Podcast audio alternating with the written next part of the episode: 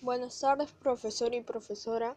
Voy a recomendar la lectura Los gallinazos sin plumas, escrita por Julio Ramón Ribeiro.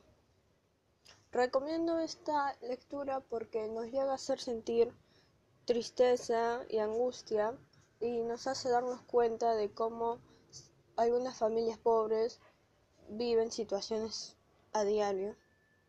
Y este es el caso de dos hermanos en donde no tienen dinero para comer y su entorno tampoco es bueno, al igual que su situación económica, ya que viven con su abuelo, que no actúa de buena forma y tampoco actúa de forma considerada con los niños.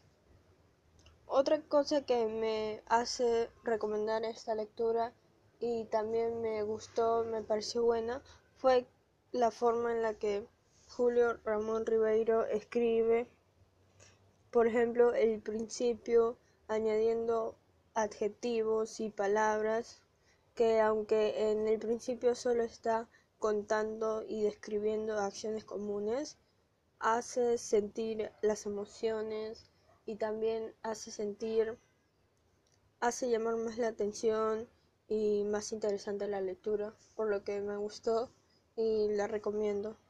Gracias.